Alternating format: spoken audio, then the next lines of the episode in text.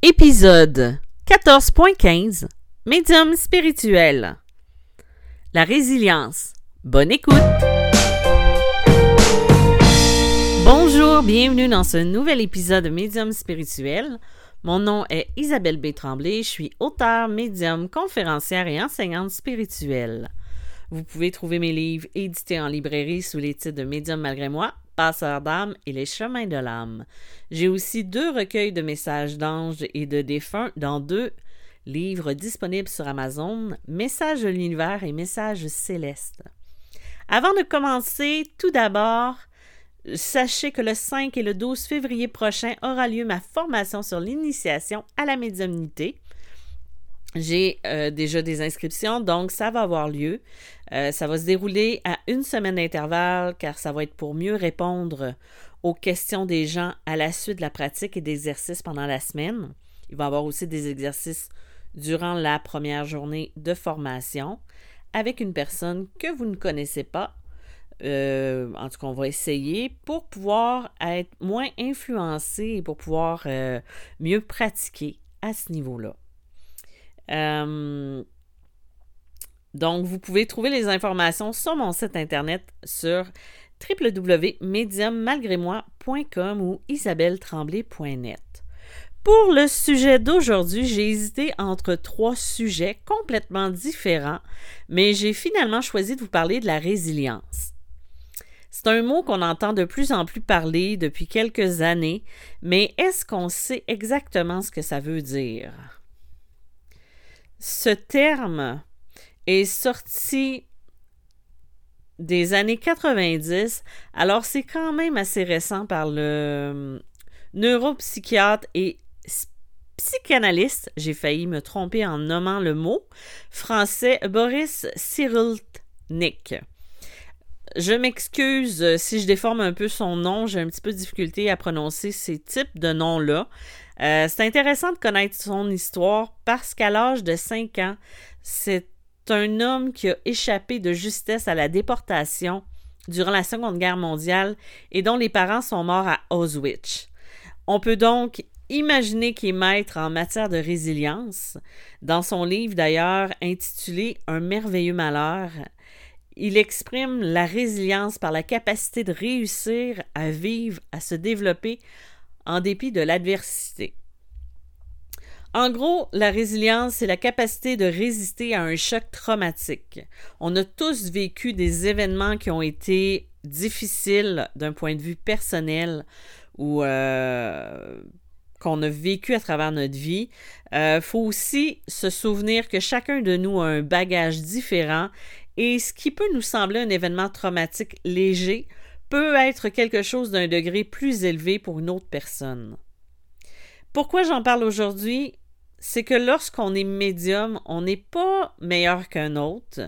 Il y en a qui vont être résilients, il y en a qui ne le seront pas. Euh, ça ne va pas avec euh, la capacité de. Mais quand on choisit de travailler avec nos dons, d'offrir ce service-là, il est régulier de croiser des gens qui ont vécu ou qui vivent des moments difficiles.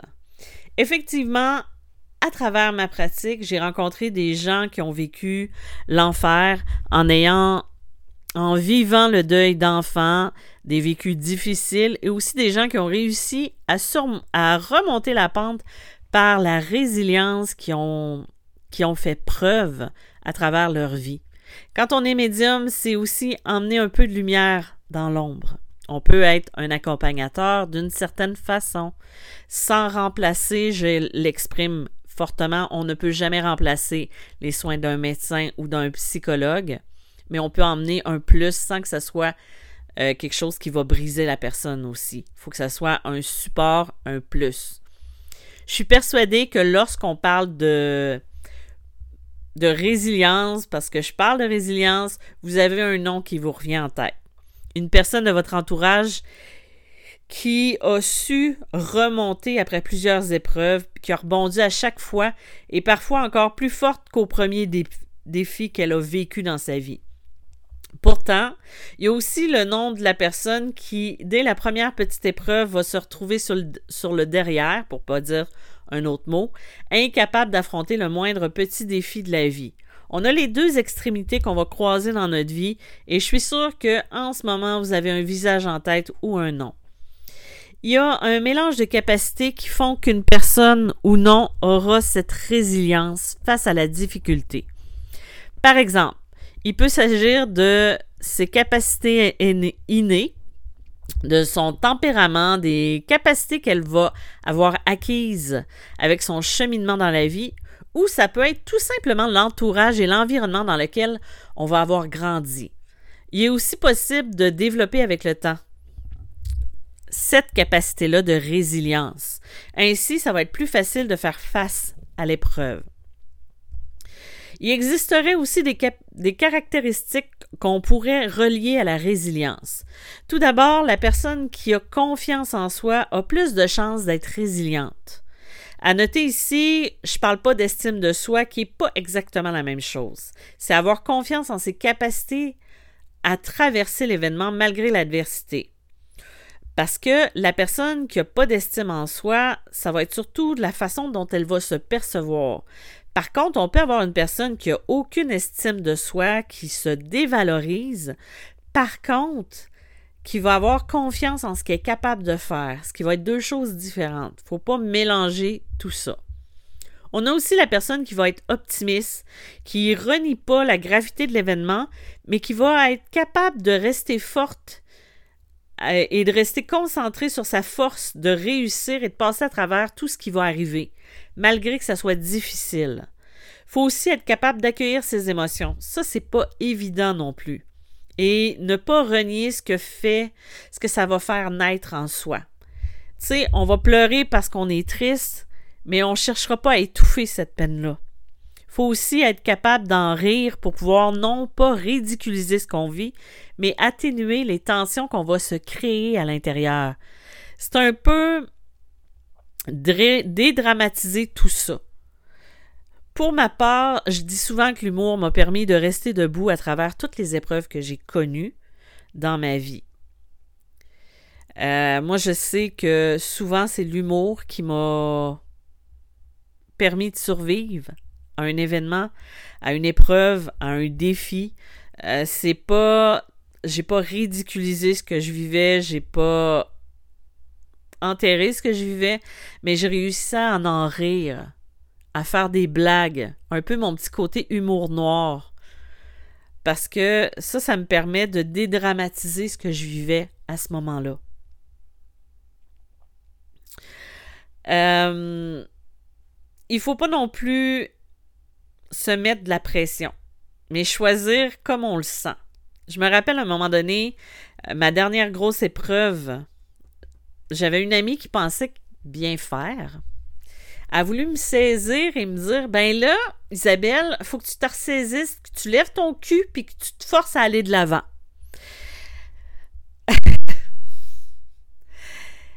Elle ne me connaissait pas bien du tout parce que je suis toujours une fille qui rebondit malgré les épreuves, qui trouve toujours une solution, qui, euh, qui va euh, foncer. À cette époque-là, c'est un cumulatif de plusieurs années de difficultés, d'épreuves. Et là, j'avais vraiment besoin d'avoir une pause. J'avais besoin de me reposer. Non pas parce que j'étais fatiguée, j'étais par terre, j'étais vous savez ce que c'est, hein? Quand on vit une épreuve, des fois, euh, c'est dur de remonter la pente, mais à ce moment-là, j'étais vraiment lasse. Lasse parce que c'est comme si mon système savait que j'avais passé à travers plusieurs difficultés, des années de difficultés, et que là, c'était le moment de me reconstruire. Et là, j'avais besoin de faire la transition en prenant le temps de choisir mes défis et de ne pas recommencer encore et encore et encore comme je le faisais régulièrement depuis des années, des années, des années. Euh, j'avais besoin de me reposer, de prendre l'élan pour mieux rebondir. Et cette fois-ci pour arrêter de tomber aussi. Euh, vous êtes la seule personne qui sait comment avancer. Le lâcher prise, c'est quelque chose qu'on doit travailler absolument. Je vous en ai déjà parlé dans des événements, dans des euh, épisodes précédents. Il n'y a personne qui peut rien contrôler Alors, il faut vivre au jour le jour et accepter ce qu'aujourd'hui va nous offrir. Et je dis souvent, excusez-moi l'expression vulgaire, qu'il faut faire de l'or avec de la merde. Il faut transformer cette merde-là en un précieux bijou, en un métaux précieux, peu importe. Euh, parce que c'est ça qu'il faut faire avec ce qui se passe. C'est ça la résilience aussi. C'est d'accepter qu'il y a quelque chose qui a changé, qu'il y a quelque chose qui nous a touchés. Euh, ça ne veut pas dire d'enterrer l'événement, de faire comme ça, c'est rien passé, mais c'est d'apprendre à danser sous la pluie. C'est certain aussi qu'il faut être bien entouré. Euh, c'est important pour notre santé mentale et prendre soin de soi. Malgré la résilience dont on peut faire preuve, ce n'est pas quelque chose qu'on garde pour toujours. Ça se peut qu'on se pète la gueule une fois de temps en temps puis que ce soit plus difficile de remonter. Faut toujours garder une attitude optimiste face à la vie puis se souvenir qu'un problème, c'est souvent temporaire. On a tendance à voir la fin du monde arriver, mais c'est souvent quelque chose, si on prend le temps d'assimiler, d'accueillir le problème, la difficulté, l'épreuve, on se rend compte qu'il y, a une lumière au bout du tunnel. Donc, ça serait vraiment dommage d'opter pour une solution définitive. Et là, vous savez de quoi je parle, sans nommer le nom. Peu importe l'événement dont vous allez devoir faire face, que ce soit une séparation, une faillite, un deuil, ces épreuves-là sont là pour une raison dans notre vie. Oui, c'est poche de se faire dire ça, c'est vraiment désagréable. Qu'on y croit ou qu'on n'y croit pas, c'est pas important, mais il faut arrêter de faut s'arrêter. faut s'arrêter quand on vit une épreuve et se demander ce que ça vient résonner en nous. Pourquoi j'ai vécu une enfance difficile? Qu'est-ce que ça m'a apporté dans ma vie actuelle? Ça m'a rendu plus fort? Ben, ça m'a mené dans une route plus difficile. Ça, c'est des questions qu'on peut se poser quand on vit une passe difficile. Des fois, là, l'enfance difficile que tu as vécue, ben, ça t'a préparé à d'autres épreuves que tu as connues, à rebondir. Des fois, ça t'a créé des blessures, oui, mais des fois, ça t'a apporté une force que tu ignorais que tu avais. Donc voilà, je vous ai parlé de la résilience. J'espère que mon sujet vous aura plu. Sinon, ben, tant pis. C'était celui du jour, donc euh, on n'a pas trop le choix. Euh, je me trouve drôle en plus. je vous remercie encore une fois d'avoir été présent. Vous pouvez me contacter via médiamalgrémoi.com. Je suis moins active via Facebook parce que il y a des gens qui m'écrivent sur mon Facebook professionnel et sur ma page personnelle euh, Facebook. Euh, ça peut prendre du temps avant que je vous réponde parce que je suis moins active, je suis moins présente. Euh, je réponds au courriel encore une fois, euh, j'ai reçu plein de courriels, j'ai répondu, mais j'ai pas eu de suivi de la part des gens. Donc j'imagine que c'était pas le bon moment ou que je me suis glissée dans les euh, dans les indésirables. Euh, à noter que je ne répondrai peut-être plus par courriel à des questions qui demandent une consultation, par exemple une question sur un sujet, que ce soit sur la protection, quoi que ce soit là parce que ça commence à faire beaucoup de, de choses à gérer. Donc, vous pouvez prendre un rendez-vous pour un coaching. J'ai des cases horaires de 45 minutes. Donc, euh, merci d'avoir été là. Je vous dis à bientôt et euh, à la prochaine. Bye bye!